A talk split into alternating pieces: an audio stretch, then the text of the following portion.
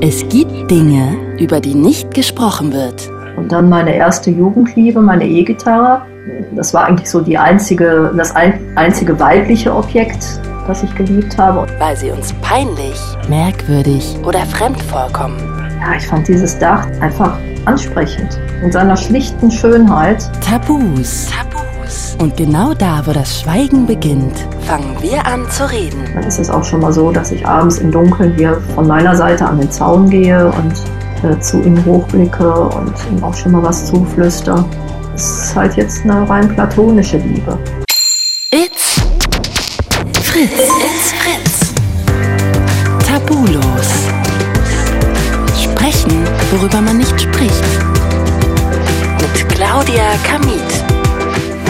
Herzlich willkommen zu einer neuen Folge von Tabulos. Ich bin Claudia Kamit und auch heute habe ich mir wieder einen Gast eingeladen, dessen Leben von einem Tabuthema wirklich zu großen Teilen bestimmt ist. Wir starten mit einem kleinen Gedankenexperiment. Denkt doch mal bitte kurz bei euch in der Wohnung an den Toaster in der Küche. Also vielleicht findet ihr den ganz hübsch, vielleicht hat den euch sogar eure Oma zum Einzug geschenkt und deshalb hängt euer Herz auch so ein bisschen daran. Und jetzt stellt euch aber mal vor, das würde noch viel weiter gehen. Also wenn ihr an diesen Toaster denken würdet, dann würdet ihr richtig vor Liebe überkochen. Ihr hättet so richtig romantische Gefühle, Schmetterlinge im Bauch. Also ihr würdet für den Toaster das empfinden, was ihr für euren Partner empfindet. Das nennt sich Objektophilie.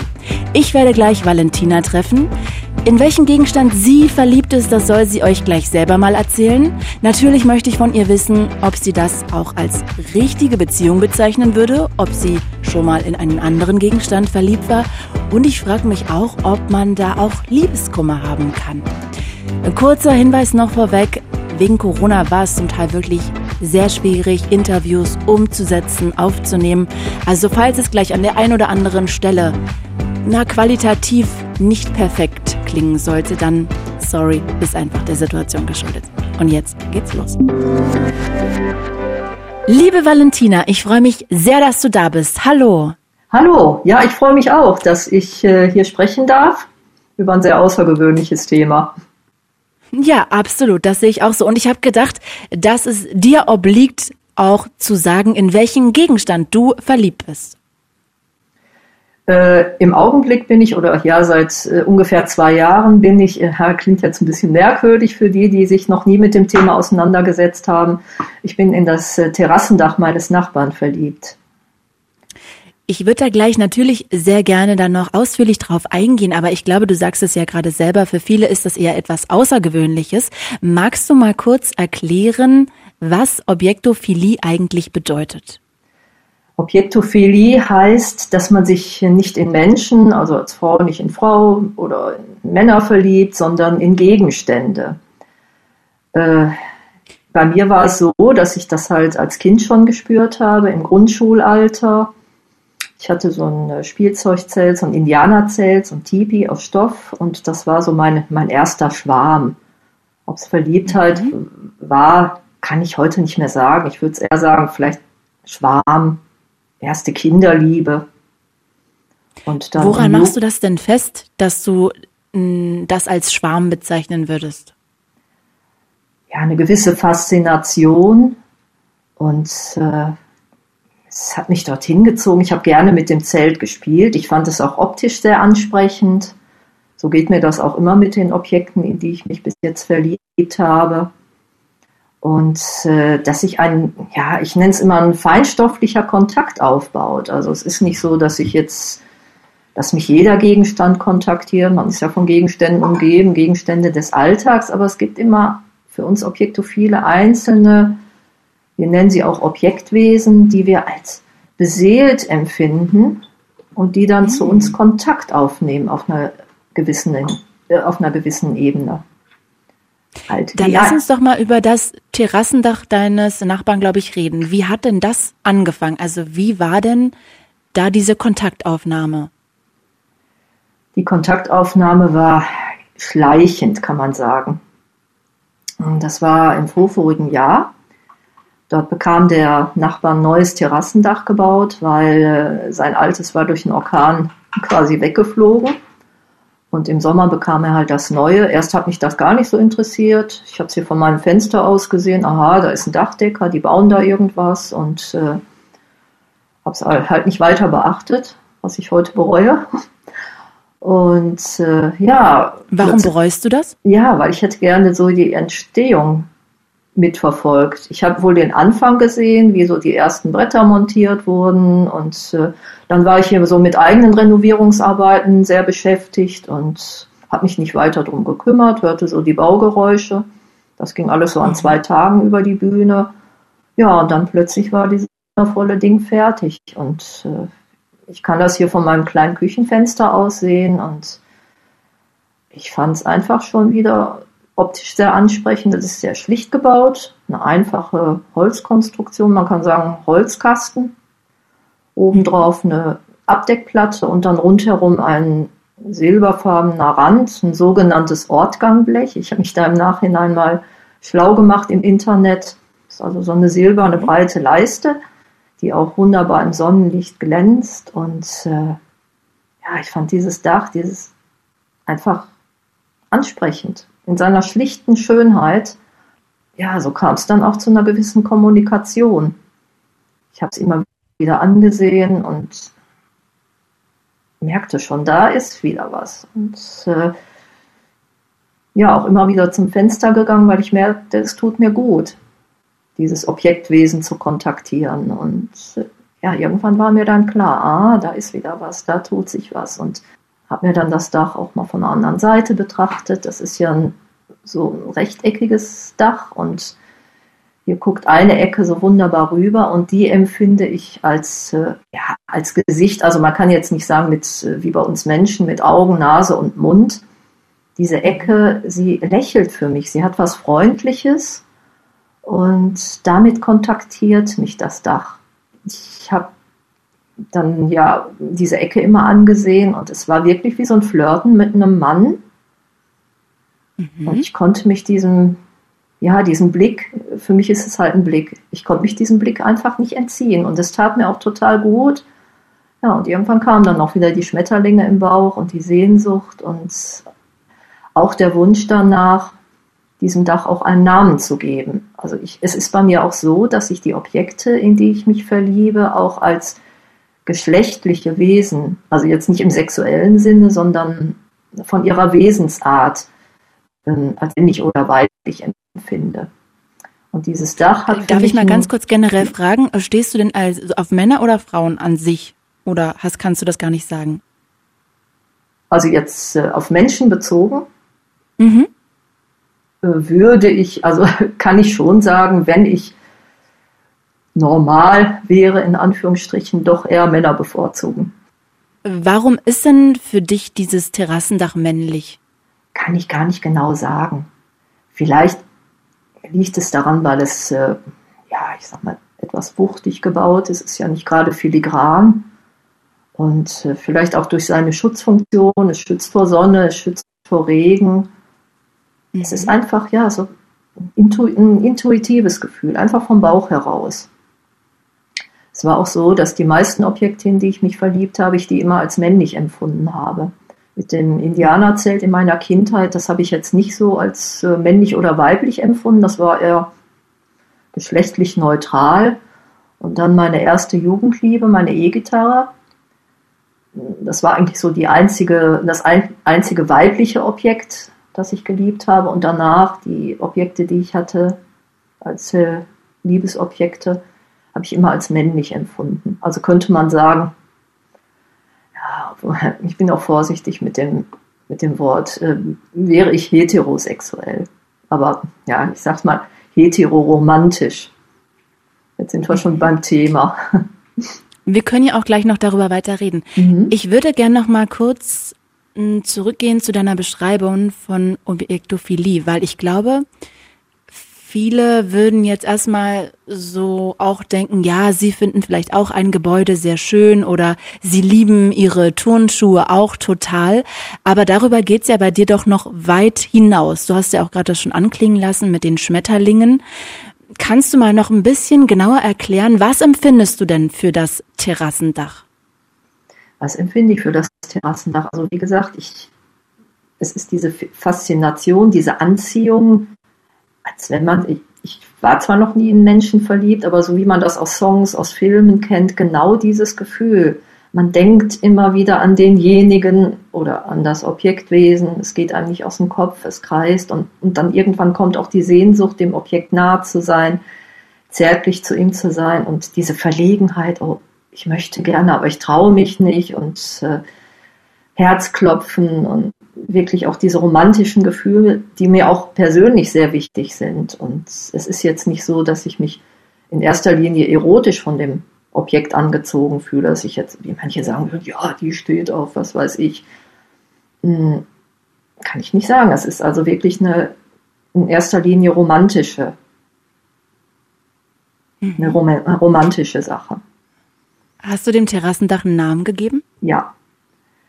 Äh, offiziell Welchen? heißt es Cedric, aber ich nenne es liebevoll immer oder ihn Sedi.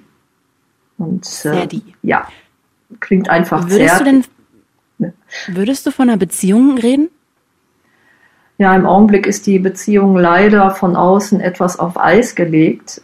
Einfach war die Beziehung oder ist die Beziehung ja ohnehin nicht, aber ja, ist auch eine längere Geschichte. Müsste ich jetzt ein bisschen weiter ausholen, wenn ich darf. Ja, sehr gerne. Gehört ja dazu. Also äh, die beiden, also die Nachbarn, ist ein, das ist ein älteres Ehepaar. Und es war halt so, dass ich dann im vorvorigen Jahr mich in deren neues Terrassendach verliebt habe und dann auch bei mir die Sehnsucht aufkam, diesem, ich, ich nenne ihn jetzt auch mal Sadie, Sadie näher zu kommen. Der Wunsch nach Zärtlichkeit, ja, jetzt ist es ja ohnehin schon sehr schwierig, an ein Terrassendach zu kommen sind ja meistens etwas höher. Man kann nicht einfach hingehen und sich ankuscheln, wie an einen Briefkasten, sag ich jetzt mal so. Ich habe noch nie einen mhm. Briefkasten verliebt, aber so als Vergleich. Ja, und dann auch die Problematik, wie sag ich es meinen Nachbarn, sag ich es denen überhaupt? Die hatten überhaupt keinen blassen Schimmer, dass ich äh, so ticke, dass ich objektophil bin. Äh, ich konnte mir auch nicht vorstellen, dass die jemals etwas von dieser Neigung gehört haben. Und ja, ich habe ein sehr gutes Verhältnis zu der Nachbarin, zum Nachbarn nicht so sehr. Und ähm, ja, dann irgendwann hat es, hat es sich ergeben, dass mich die Nachbarin mal zum Essen eingeladen hatte und wir waren zu zweit. Und ähm, dann habe ich so ein bisschen rumgedruckst und irgendwie durch ein anderes Thema dachte ich, jetzt muss es ihr mal sagen, weil so kommst du nicht weiter. Du schmachtest hier rum und äh, versuch doch mal, das so vorsichtig einzufädeln. Vielleicht kommst du doch an dein Ziel. Und dann habe ich ihr einfach so die Frage gestellt, sag mal, ist dir schon mal aufgefallen, dass ich noch nie einen Freund hatte, also einen Mann und nie geheiratet habe? Ja, hm, hat sich aber jetzt nicht so konkret geäußert. Ja, dann ging es irgendwie auch weiter. Ja, ich sag, hm, bei mir ist alles so ein bisschen anders. Hast du vielleicht schon mal was von Animismus gehört? Also das ähm, Naturvölker, ich musste mich ja jetzt so vorsichtig antasten, wollte nicht direkt sagen, ja, ich bin objektophil, also erstmal so ein bisschen um heißen Brei reden. Hm, hast du vielleicht schon mal gehört, dass es Naturvölker gibt, die äh, Steine als beseelt empfinden oder Werkzeuge? Hm, nee, und dann habe ich sie halt so ein bisschen aufgeklärt und äh, über Animismus ja, dann war das so für mich der Anknüpfpunkt. Und dann sagte ich zu ihr, ja, ich sag, ich, bei mir ist es so ähnlich. Ich empfinde auch bestimmte Gegenstände als beseelt und habe dann auch die Fähigkeit, mich in die zu verlieben. Ja, sagt sie, ist ja nicht so schlimm, tut ja keinem weh und so. Ist ja deine Sache. Ja, ich sage, ich habe nur ein Problem. Ich bin jetzt in ein Objekt verliebt, was nicht mir gehört, was euch gehört. Und da kommt von ihrer Seite, wie aus der Pistole geschossen, in unsere Terrasse. Hm. Nee, ich sag. Oh, wow. Mhm. Und dann sagt sie sofort, in unser Terrassendach. Ja, ich sag, Bingo, wie hast du das denn gesch Wie bist du da so schnell drauf gekommen? Ja, hm, ich habe dich so ein bisschen beobachtet, du hast da immer so hingeguckt und hm, dann mal so die eine oder andere Bemerkung. Huch, dachte ich erstmal, hm, wie das? Ich versuche es ja zu verbergen und äh, entweder ist sie so feinfühlig oder beobachtet mich auch so gut oder naja, auf jeden Fall muss sie wohl irgendwas geahnt haben. Ich hatte wohl öfters dann auch mal die Gelegenheit gesucht, wenn die beiden dann draußen saßen, unter ihrem schönen neuen Terrassendach. Ich muss wohl dann auch ein bisschen aufgeregt gewesen sein, so ein bisschen, wie man halt ist, wenn man verliebt ist, ne? so ein bisschen crazy. Dass ich einfach mal gefragt habe, oh, kann ich mal rüberkommen, mich zu euch setzen? Und ich dann rüber und geschnabbelt, aufgeregt und total aufgekratzt gewesen. Und vielleicht hat sie da irgendwas gemerkt und dann vielleicht auch doch meine Blicke. Ich weiß es nicht, keine Ahnung. Und dass sie daraus halt den Schluss ziehen konnte, dass da irgendwas ist. Und würdest du sagen, aber für sie war das okay erstmal? Äh, ich war total erstaunt. Also für sie war das, ja, dann ist das eben so und kein Problem. Ne? Ich meine, sie hat sich jetzt vielleicht nicht so die Gedanken darüber gemacht, dass ich äh, an ihr Dach so körperlich ran will, also mit dem Dach kuscheln möchte. Das mhm. musste ich ihr dann, da wollte ich jetzt auch nicht mit der Tür direkt ins Haus stürzen und äh, habe mich da so ein bisschen vorgetastet. Jetzt an diesem Tag war es dann erstmal gut, ihr das, äh, zu, dass sie das erstmal wusste, dass es so ist. Ja, jetzt war halt der nächste Schritt, wie komme ich an Sadie ran? Ich war also, also tagelang auf Wolke 7, habe hier äh, praktisch durch, bin durch die Wohnung getanzt und dachte, ja, jetzt nutzt die Chance, jetzt muss ich mir nur was einfallen lassen. Und dann ja, haben wir uns noch mehrfach so zum Kaffee getroffen und ich dann immer so wie die Katze um den heißen Brei. Und ja, ich sage, ich möchte ja mal gerne und so mich ankuscheln. Und jetzt hat der Nachbar auch, ach so, dazu muss ich sagen, der Nachbar durfte aber nichts davon erfahren, weil sie sagte sofort, ja, mein Mann bräuchte das gar nicht zu erzählen, der wird das gar nicht verstehen, der. Nee, und so schätze ich ihn auch ein, also wirklich recht einfacher Mensch und ähm, Hauptsache Fernsehen und naja, Fußball, Flaschenbier, sag ich jetzt mal. Und, naja, okay. Gut, jetzt wir beiden Frauen, sie und ich, ja, wie machen wir das? Sie wollte mir das also tatsächlich ermöglichen, dass ich an meinen Sadie drankomme. Und dann, na ja, ich sag. Das ist ja echt toll. Ja, ich sag, da steht doch von deinem Mann die Leiter unter, äh, auf eurer Terrasse. Ob ich da mal probiere und mal draufsteige. Und das muss ich dazu sagen, wir konnten ja jetzt nicht, wenn beide da auf der Terrasse sitzen, das ausprobieren mit der Leiter. Mhm. Klar. Es war so, dass der Nachbar halt sonntags, wenn schönes Wetter war, er, er immer zum Fußballplatz, wir haben hier wohl noch einen kleinen Fußballplatz in der Nähe, wo irgendeine Kreisliga, Kreisligaspiele stattfinden und dann ging er da Sonntagnachmittags hin und äh, dann waren wir beiden Frauen alleine und konnten dann unseren, ja, unser Kaffeekränzchen mit, ja, mit dem ersten Leiterversuch starten. Da bin ich jetzt mal gespannt. Und wie lief ja, das? Also wie gesagt, es war ja ein Sonntag und Samstagabend war ich schon total aufgeregt. Also auch ein typisches Symptom für absolute Verliebtheit. Ich will nicht, ich habe Angst, ich will doch und Sehnsucht, dieses Hin und Her gerissen sein. Ich bin total verlegen und hm, irgendwie möchte ich total, aber irgendwie traue ich mich nicht und ah, Herzklopfen ohne Ende und naja, und dann kam halt der Sonntag und ja, da kam die Nachbarin schon raus. Ich saß noch hier auf dem Hof und dann winkt sie mir so rüber und mein Herz rumti dummti dummti, Herzklopfen ohne Ende bis zum Hals. Gleich geht's rauf zu Sadie. Und dann sagt sie, ja komm, jetzt mach mal, holte sie die Leiter, stellt die da hin und ja, ja, sagt sie, komm, jetzt mach ran, sonst wird's ja nie was. Und ich dann, hm, ja, langsam und so. naja, und dann habe ich es halt doch versucht. Sie hat die Leiter festgehalten, weil ich bin sehr ängstlich. Also Leitersteigen ist bei mir uh, uh, nicht so. Ja, ein bisschen schwierig dann, also wenn man so Angst hat vor Höhe oder Leitern und dann aber sich in ein Terrassendach verliebt. Genau, absoluter Hammer, dass ausgerechnet ich mich in Terrassendach verliebe, wo ich so super sportlich bin. naja, gut, sie also die Leiter festgehalten und ich dann, es war eine dreistufige Leiter, so ich dann also rauf. Dann die Hand ausgestreckt, zum ersten Mal an das wunderschöne silberne Ortgangblech von meinem Sadie. Oh. Die Sonne schien drauf, schön warm und wunderbar. Und irgendwie habe ich auch einen Duft wahrgenommen. Ich weiß, ja, er kam wohl nicht von Sadie, war wohl ein anderer Duft, aber immer habe ich ihn dann mit diesem Duft, ich weiß bis heute nicht, woher der Duft kam, aber auf jeden Fall bringe ich diesen Duft immer in Verbindung mit Sadie. Klar, erstes Date, alles, was daran erinnert. Naja, aber dann war das Dilemma, ich kam nicht bis ganz oben hin. Sadie war noch eine Etage höher. Ich bräuchte also doch eine höhere Leiter, weil die Leiter hatte nur vier Stufen, äh, äh drei Stufen und äh, ja, eine Stufe fehlte. Gut. Naja, aber der erste, die erste Berührung zumindest mit der Hand hatte stattgefunden. Wie gerne wäre ich mit dem Gesicht mal dran gegangen. Und, ja. Und hast du denn in dem Moment auch ein Gefühl, wenn du von Beseelung sprichst, dass du auch was zurückbekommen hast? Weil ich meine, wenn man jetzt so, wenn ich, ich kann das jetzt nicht vergleichen, wenn ich jetzt, sagen wir mal, mich frisch verliebe und einen Mann date, dann ist es natürlich auch schön, wie man selber angeguckt wird oder dass der andere vielleicht auch aufgeregt dabei schaut oder ich merke, dass der vielleicht auch so ein bisschen schwitzige Hände bekommt, weil er auch aufgeregt ist oder, also weißt du, bekommst du auch ein Feedback von, für dich jedenfalls gefühlt von der anderen Seite, von diesem Terrassendach? Also, äh, ich sag mal, bei dem Date äh, war ich so mit mir selbst beschäftigt. Da habe ich jetzt von, von Saddys Seite nicht so viel gespürt oder ich habe da auch seine Ecke nicht gesehen, weil ich stand ja mehr seitlich. Und mhm. äh, ich würde es heute so interpretieren, er war vielleicht ein bisschen verwirrt oder irritiert.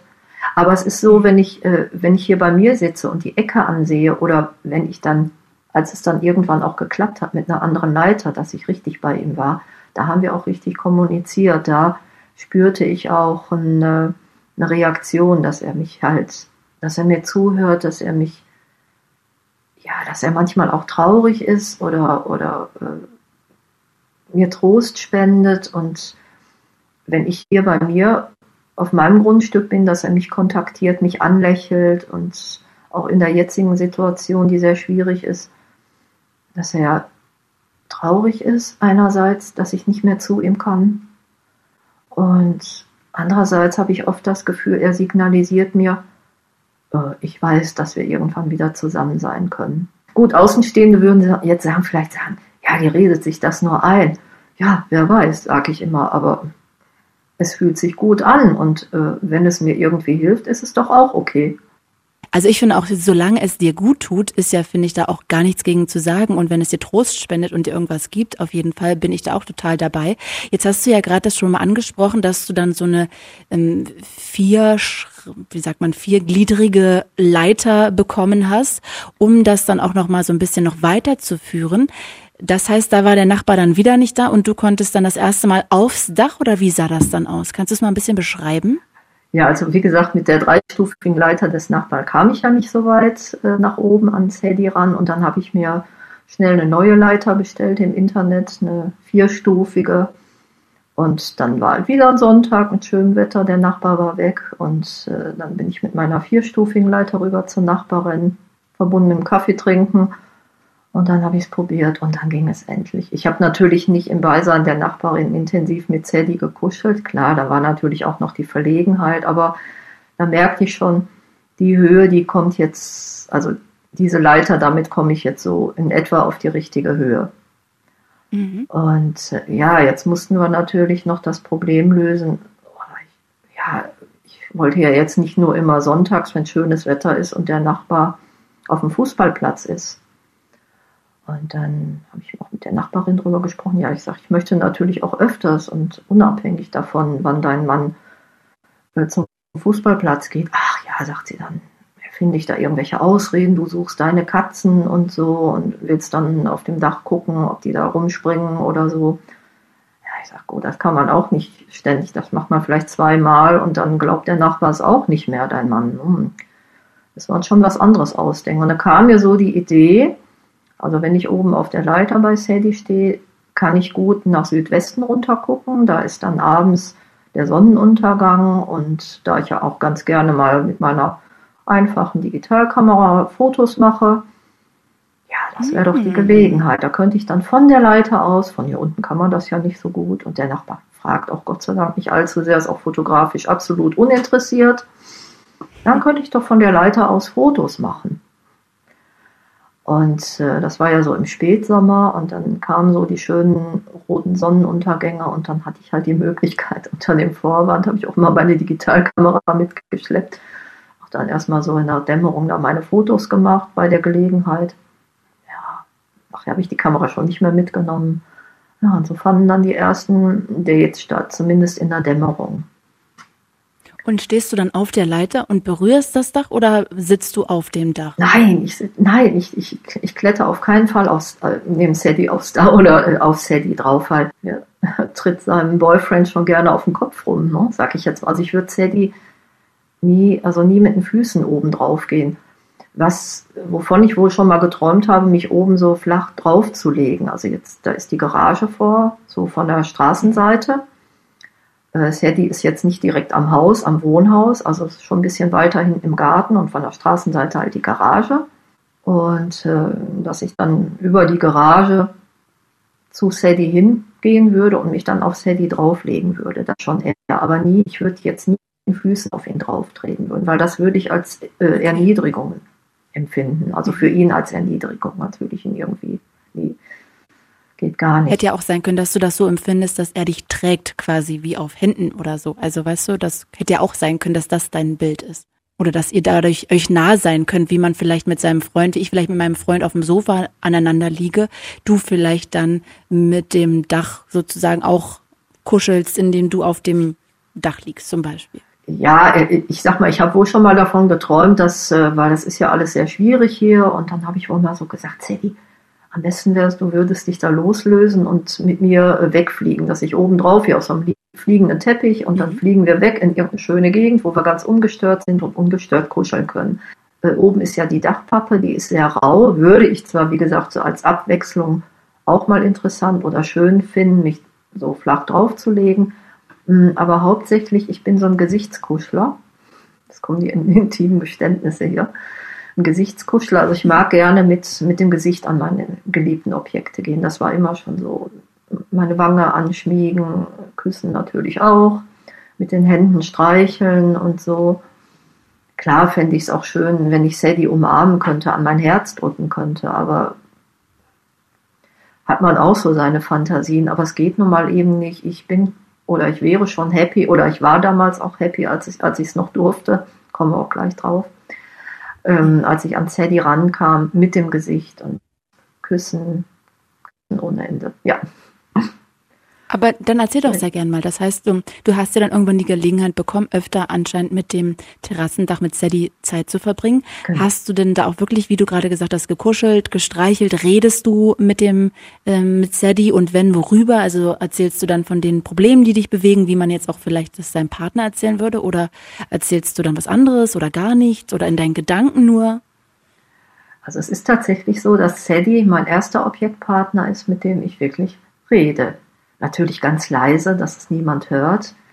Ich habe mir dann auch später angewöhnt, ähm, nicht mehr in den, äh, so in den Dämmerstunden zu gehen, dass mich bloß keiner sieht, sondern wirklich dann auch nachts, so Mitternacht, wenn es wirklich dann auch schon dunkel ist. Und äh, ich habe mir dann auch noch mal eine andere, eine stabilere Leiter gekauft. Jemand hat mir noch eine Haltestange angebracht, damit ich noch sicherer stehe und oben die letzte Stufe auch breiter ist, damit ich wirklich sicheren Stand habe. Und die Höhe war dann auch optimal, dass ich richtig gut großflächig mit meinem Gesicht an Sadies Ortgangblech kam. Und wenn ich dann bei ihm oben war, ich habe auch mit ihm gesprochen im Flüsterton. Ich habe ihm alles Mögliche erzählt, natürlich auch, dass ich ihn liebe und dass ich froh bin, wieder bei ihm zu sein und über irgendwelche Krisen, über irgendwelche Probleme, auch als im vorigen Jahr ich meinen Katerchen Ronny einschläfern lassen musste und dieses ganze Drama und wenn es mir gesundheitlich nicht so gut geht mit meinen Hüften und so, das erzähle ich ihm schon. Ich frage ihn dann natürlich, habe ihn auch immer gefragt, wie es ihm geht. Und dann bei einem Date war es so, dann bin ich halt das letzte Mal hochgegangen, wollte mich von ihm verabschieden und dann hatte ich das Gefühl, als wenn er mich so ein bisschen zurückstößt. Oh, ich, jetzt habe ich aber genug oder so. Und dann war ich auch so ein bisschen gekränkt und geknickt und was ist los und so. Und äh, war das ein Tag später oder einen Tag da drauf, ich weiß es jetzt nicht mehr, dann bin ich halt nochmal zu ihm und äh, dachte schon, oh, will er nicht mehr oder gefällt ihm das nicht mehr, stört ihn irgendwas.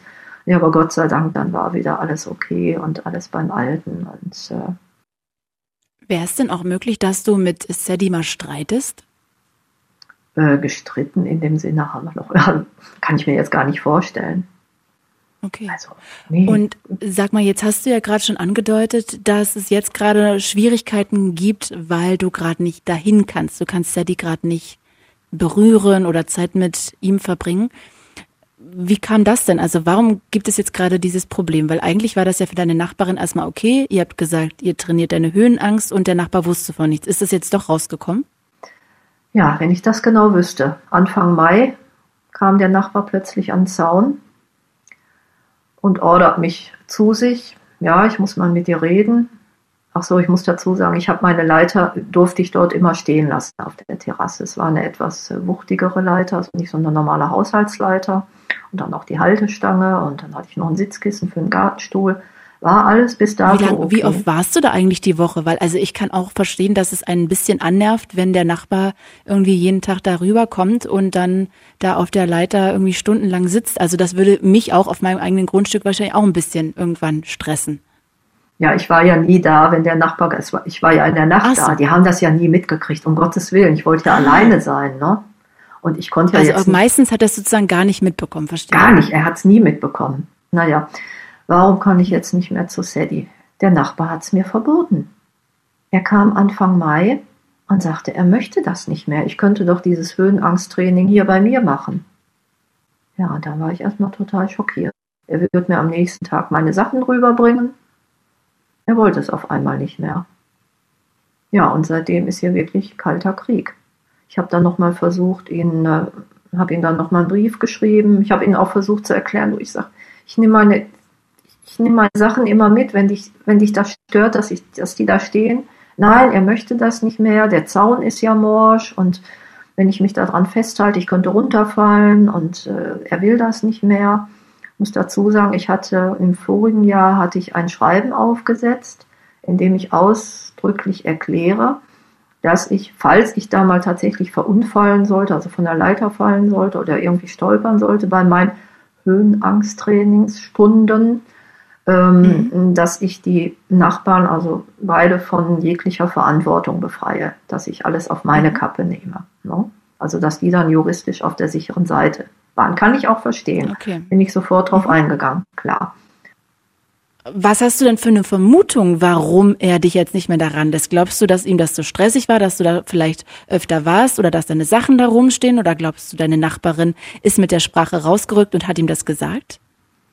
Also ich habe die Nachbarin direkt gefragt, ob er irgendwas weiß. Und sie hat mir versichert, nein, er weiß nichts. Und äh, sie kam auch vorher, bevor er mir das sagte, kam sie ein paar Stunden vorher hier rüber und sagte, ja, ich weiß schon gar nicht mal, was ich sagen soll und so hm, er fragt schon danach, wie lange du noch dein Training machen möchtest. Und äh, also ich kann mir auch nicht vorstellen, dass sie was gesagt hat. Natürlich kann, hm. wer weiß, vielleicht ist ihr irgendwas versehentlich rausgerutscht, ich weiß es nicht, keine Ahnung. Aber selbst wenn, ich meine, ja gut, man weiß, man kann den Leuten nur vor den Kopf gucken, was, was denkt er sich, was ich da wildes treibe.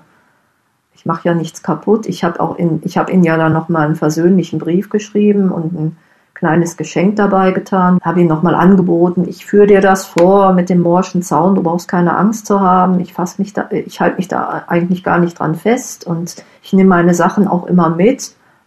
Ich lasse meine Leiter nicht mehr da stehen und äh, wenn du Hilfe, ich habe ihm sogar noch Hilfe angeboten, aber nein, er ist nicht drauf eingegangen hat mir den Brief zurückgegeben und äh, nein, da wäre wär nichts mehr zu machen. Hat mir den wortlos vor die Tür gelegt und äh, Hast du denn mal deine Nachbarin fragen können? Also seine Frau? Ja, sie sagt auch, er ist sehr schwierig, er scheint wohl auch krank zu sein und hat oft schlechte Laune und mault sie wohl auch an. Also ich nehme mal, ich hm. halte es für wahrscheinlich, dass er dass es ihn einfach gestört hat, dass meine Leiter da steht. Er will da alleine rumkrempeln und er ist auch so ein bisschen, ja, oh, Eigenbrötler. Ja, Eigenbrötler und ich habe hier zu bestimmen, ist halt schon ein bisschen älter und hat wohl auch so seine Probleme. Ich will da auch gar nichts drüber sagen. Und ich hatte schon das Glück, dass ich überhaupt hin durfte. Und äh, ja, und dann, dann habe ich einen blöden Fehler gemacht habe den Brief genommen, also diesen versöhnlichen Brief, und habe da einen blöden Satz draufgeschrieben, weil ich war so brassig und so enttäuscht und verletzt.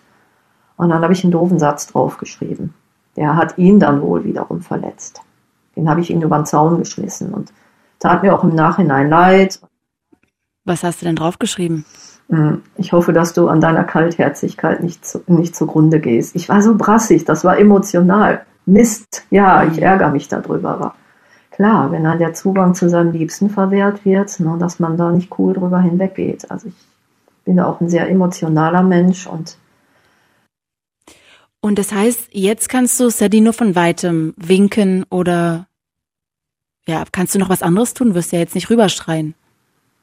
Nee, ich, äh, Also wenn ich draußen bin, kommunizieren wir per Blickkontakt. Dann flüstere ich manchmal auch ganz leise, wenn ich mich hier alleine wähne, wenn ich, wenn niemand, ich, mein Gott, ich passe natürlich auf, dass mich niemand beobachtet, niemand hört und so. Dann ist es auch schon mal so, dass ich abends im Dunkeln hier von meiner Seite an den Zaun gehe und äh, zu ihm hochblicke und ihm auch schon mal was zuflüster. Es ist halt jetzt eine rein platonische Liebe. Leider. Ich habe totale Sehnsucht und ich finde es auch echt scheiße, muss ich sagen. Hast du mal überlegt, ihm ganz offen zu sagen, dass du halt in das Terrassendach verliebt bist? Also zumindest jetzt, weil jetzt kann ja auch nichts mehr weiter noch schlimmer verrutschen.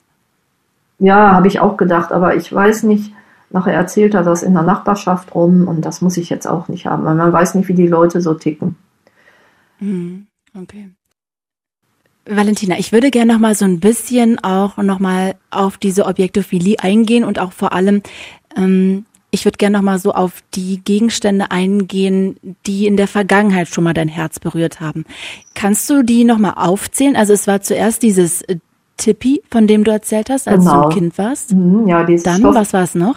Ja, dann in meiner Jugend war es, äh, ich habe Musik gemacht und ähm, habe Gitarre gespielt, erst akustische Gitarre und dann äh, 1987 habe ich mir eine E-Gitarre gekauft, eine ganz einfache, so für 250 D-Mark und einen kleinen Verstärker dazu und äh, ja, dann fing ich halt an auf der E-Gitarre zu spielen und nach ein paar Tagen merkte ich auch, oh, äh, da bahnt sich irgendwas an, merkwürdiges Gefühl. Äh, ich war ja noch nicht so routiniert, das, da war ja vorher nur das Zelt und ja, irgendwie konnte ich so mit dem Gefühl nicht so recht was anfangen. Aber ich merkte, da war mehr als nur die Freude, auf der Gitarre zu spielen und äh, Musik zu machen und meine Songs zu singen. Es war so ein quälendes Gefühl, also ein positiv quälendes Gefühl. Und dann, ja, ich war ja Jugendliche und dann hört man sich so Love-Songs an und ja, Mensch, verflixt, das ist genau das Gleiche. Das ist das Gefühl, was die da in den Songs beschreiben. Diese Sehnsucht und du möchtest die Gitarre mal so richtig in den, also nicht nur beim Spielen in den Arm nehmen, sondern so richtig an dein Herz drücken und knuddeln und, ähm, zärtlich nicht nur über die Seiten streichen, streicheln, sondern auch über den Korpus und vielleicht auch mal küssen und so. Ja. Ah, okay, also so, mhm. das ging dann schon richtig ein Stück weiter. Und was kam danach? Ja, dann blieb ich ja bei der Musik. Dann äh, ein paar Jahre später habe ich mir, äh, war ich in meiner ersten Band als Sängerin. Und das war so in 80er Jahren. Hm, wann war das? Äh, drei, vier, vier, ja, 84, 85. Und ähm, da kam gerade dieser äh, legendäre Synthesizer DX7 von Yamaha raus und analog dazu von Roland der JX8P, ein toller Synthesizer. Und in der Band, ähm, der Keyboarder hatte so eine einfache Orgel, die klang, naja, nicht so doll. Und ähm, dann hat er sich diesen Synthesizer gekauft, diesen JX8P. Und dann im Proberaum habe ich mich auch mal dran gesetzt. Ich hatte ja auch währenddessen noch Klavierunterricht und dann habe ich mich, wie gesagt, an den Synthesizer gesetzt und eigentlich toll. Erstmal so die Sounds und dann wollte ich auch einen Synthesizer haben. Ja, und dann paar Monate später habe ich mir dann, habe ich mein Taschengeld zusammengekratzt, dann noch ein Geldgeschenk von Großeltern und dann hat es gereicht für den Synthesizer. Ja, dann war der Synthesizer dann hier, genau der JX8P und den habe ich dann an meinen Gitarrenverstärker angeschlossen, nächtelang drauf gespielt, Songs geschrieben und ähm, und hattest du denn mit dem irgendwie auch vielleicht, ich weiß nicht, weißt du, weil ich denke die ganze Zeit, also mit einem Partner würde man ja nicht nur kuscheln, sondern den auch mal mit ins Bett nehmen oder den, keine Ahnung, mit vom Fernseher nehmen und einen Film zusammen gucken oder äh, nimmst du irgendwas mit in Urlaub? Also die Gitarre wäre vielleicht schwierig, der Synthesizer auch, aber kannst du sowas irgendwie teilen? Machst du auch darüber hinaus irgendwas kuscheln, wirklich mit ins Bett nehmen, keine Ahnung, beim Frühstückstisch mit auf den Tisch stellen oder? Also ähm, die Gitarre hatte ich dann auch mal mit in Urlaub. Ins Bett wollte ich sie eigentlich immer nehmen, die Sandy, aber habe ich mich nicht getraut. Also ich, als Jugendliche war ich da sehr schüchtern. Und äh, den Roland, den Synthesizer, den habe ich dann, äh, ich hatte damals so einen, ja, kennt man so aus den 70er Jahren, so einen Pilztisch oben mit so einer runden äh, Tischplatte.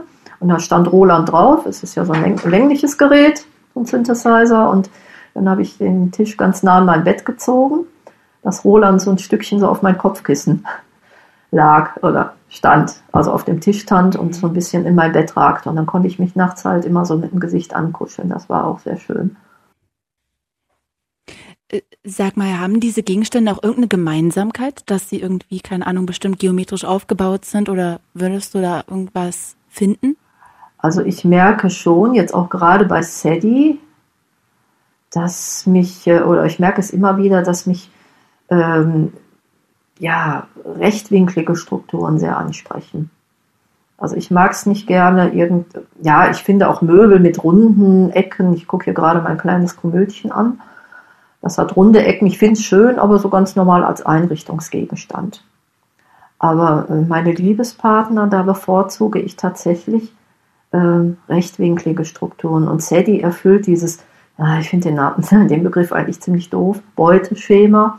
Er ist sehr kantig, sehr einfach gebaut, aber durch diese Ecken, ich empfinde diese Ecken als, äh, ja, als würden die irgendwie lächeln, irgendwie freundlich, so ein, ich sag mal, so einen wulstigen, so eine wulstige Rundung empfinde ich eher als, äh, ja, so ein bisschen bollerig, grob schlechtig. Jetzt hast du ja gerade schon erzählt, dass du schon sehr viele oder einige Objekte in deinem Leben hattest, mit denen du eine Art Liebesbeziehung hattest. Hm, wie gehen denn diese Beziehungen zu Ende immer? Das kann ich mir nicht so richtig vorstellen, weil da kommt ja jetzt keiner, dass dann vielleicht Mirchen sagt, du, ich habe mich irgendwie entliebt oder ich möchte das nicht mehr. Also wie kommt es denn dann zu einem Ende immer? Also meistens ist es so, dass sich die Lieben dann abwechseln, dass eine neue Liebe beginnt und äh, die alte Liebe. Ich meine, wenn man frisch verliebt ist, klar sind die Gefühle sehr heftig und irgendwann ebbt das auch ab. Es wird ruhiger und so ist das halt bei uns auch. Und musst du dann Schluss machen oder endet das dann einfach? Das endet dann einfach. Das ist, es ist zwar, also es ist nicht so ein abrupter äh, Abschluss, dass ich sage, nee, ab heute nehme ich dich nicht mehr mit ins Bett oder ab heute ist Schluss. Es ist so, ja, es ist wie so ein Crossfade. Also ein Schleichen. Ich, ja, so ein Schleichen. Ne? Also das eine schleicht aus, das andere schleicht, schleicht oder das andere beginnt dann. Klar, natürlich mit diesem mhm. euphorischen Gefühl der Verliebtheit, das ist dann schon knallbumm, aber ähm, diese Beziehung einfädeln, diese Liebesbeziehung, das ist ja dann doch eher so eine. Aber eigentlich ja praktisch, dass du da nie Schluss machen musst, weil ich meine, das ist ja eigentlich für viele das Problem in Beziehungen, dass man nicht weiß, wie kommt man da wieder raus. Das ist ja für dich gar kein Problem am Ende. Mm, ja, also ich, ja, da ich äh, meine, da ich die Objekte schon als beseelt empfinde, ist es schon, dass ich dann auch, mm, dass mir das auch leid tut, gerade auch mit Märchen. Hm, als, die, ähm, als ich mich dann in etwas Neues verliebt hatte, habe ich Märchen immer noch sehr geliebt. Es war eine sehr, wie gesagt, eine sehr intensive Beziehung und ich habe lange gelitten und war innerlich zerrissen und ähm, da war zwar diese neue heftige Verliebtheit, aber äh, es war immer noch diese tiefe Liebe zu Märchen. Und es war ein sehr langer Prozess. Ich habe sogar, als ich mit der neuen Liebe dann, als die so im Gange war, ich möchte jetzt ja, die ist mir ein bisschen peinlich, möchte ich jetzt auch gar nicht drauf eingehen. Ähm, da habe ich immer noch von Märchen geträumt, also wirklich auch nachts geträumt, solche Sehnsuchtsträume. Und, Und darf ich kurz fragen, warum ist dir das mhm. andere peinlich? Weil das so ein, ein, ein, Objekt ist, von dem man jetzt eher sich nicht vielleicht angezogen fühlt oder was? Weshalb Nein, da fühlte ich mich sehr angezogen, aber ich sehe es heute so als, äh, da ist, ja, ich war wohl mit dem Objekt auch ein, ein paar Jahre, ja, wie lange hat das gehalten? Gar nicht so lange, aber es ist. Ich sehe es mehr so als äh, kleines Strohfeuer. Ich war sehr heftig verliebt und ähm, es war jetzt kein bestimmtes Objekt. Nein, es war natürlich schon ein bestimmtes Objekt, aber es war kein Individuum, wie jetzt Sadie zum Beispiel. Es war ein, ein Objekttyp weil äh, die Objekte, die ich vorher geliebt habe, ob es das Indianerzelt war oder meine E-Gitarre Sandy oder der Synthesizer Roland oder, oder mein Märchen, das waren ja für mich Individuen. Aber das Objekt, okay, was nach Märchen kam, das war, das war so eine allgemeine Verliebtheit. Ich war in diesen Objekttyp verliebt. Na gut, ich sag's, es war ein, es war ein Türschließer. Ein Türschließer? Ich weiß nicht mehr, was das ist. Ähm, ihr habt bestimmt bei euch im Studio, habt ihr Türen, die von alleine zugehen die so ein bisschen ja. schwergängig aufgehen, ne, wo man ein bisschen kräftiger ah, ziehen muss. Und dann guck mal nach oben. Äh, mhm. Da ist oft so ein Kasten, so ein Silber, ja, meistens sind die Silber. Ah, okay, okay. Und dann okay, ist da so ein, drin ist. Mhm. Ja, dann ist so ein, entweder ein Arm, der so in den Raum steht, so ein abgewinkelter Arm, oder so eine, so eine Laufschiene.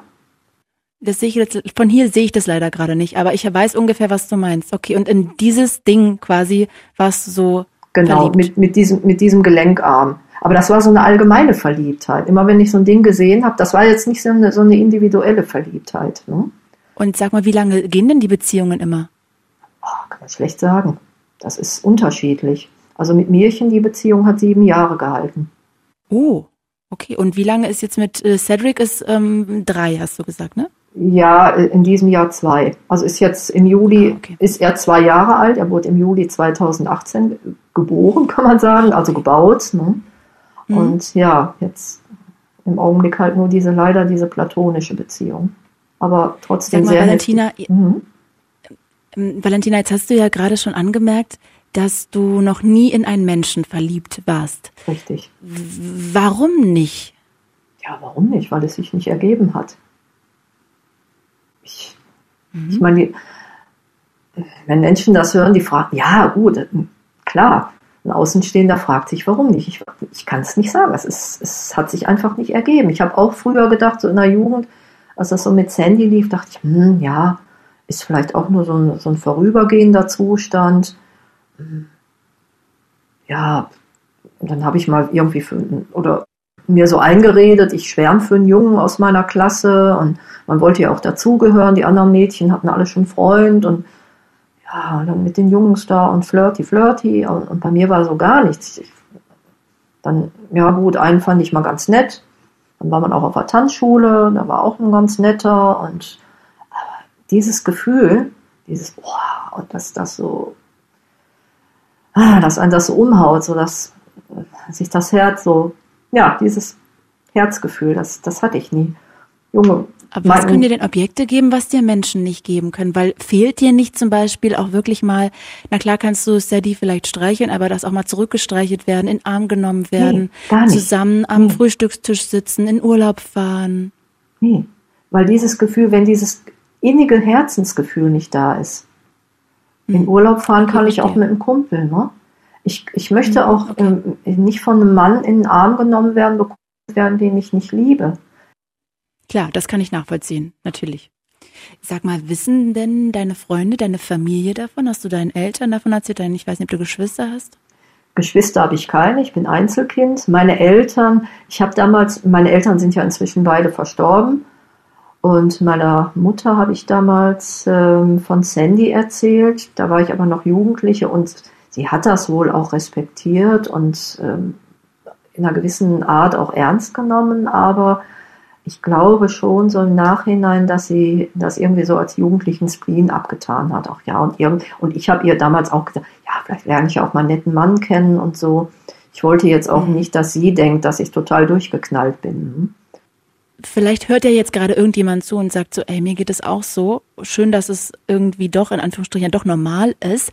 Was würdest du denn sagen? Wie hast du denn den Schritt gemacht, irgendwie zu sagen, okay, ich bin nicht alleine oder was hat dir geholfen, irgendwie dann doch das auch anzunehmen für dich? Und ja, dass du dich selber vielleicht auch nicht mehr dafür verurteilst oder das nicht mehr als komisch empfindest. Ja, ich sag mal, an, annehmen konnte ich es ja eigentlich nur, indem ich es immer wieder erlebt habe. Ne? Indem keine gegenteilige Erfahrung kam.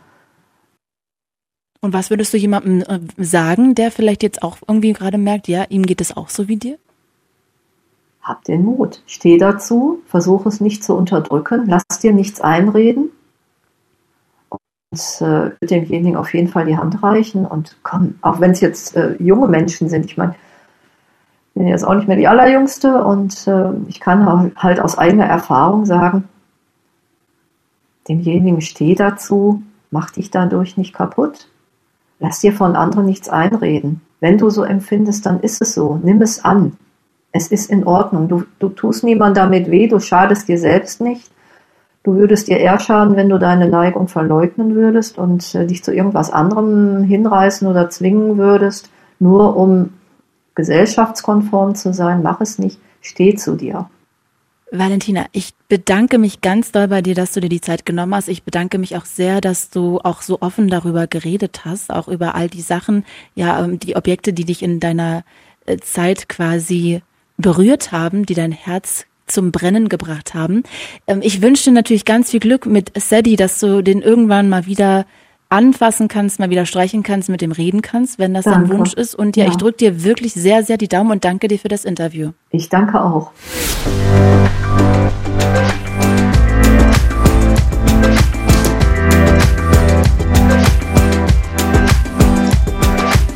Also natürlich gebe ich zu, ne, dass das für jemanden wie mich, der das ja noch gar nicht erlebt hat, wie es sich anfühlt, in einen Gegenstand so richtig tief verliebt gewesen zu sein, dass das für mich dann erstmal ungewöhnlich klingt. Vor allem, weil ich an einer Beziehung gerade schön finde, dass man eben auch mal selber gestreichelt wird oder Händchen haltend durch die Stadt läuft oder sowas.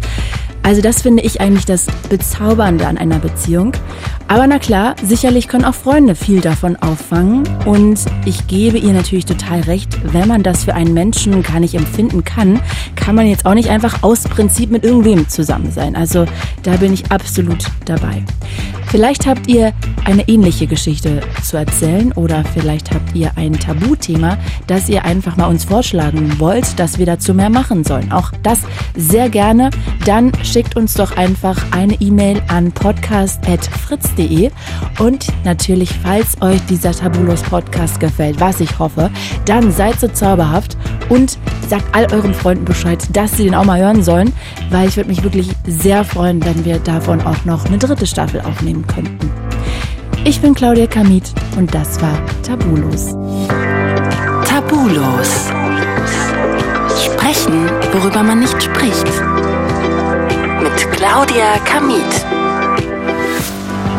Redaktion Florian Prokop, Daniel Hirsch und Kim Neubauer. Sounddesign Kevin Kastens. Fritz ist eine Produktion des RBB.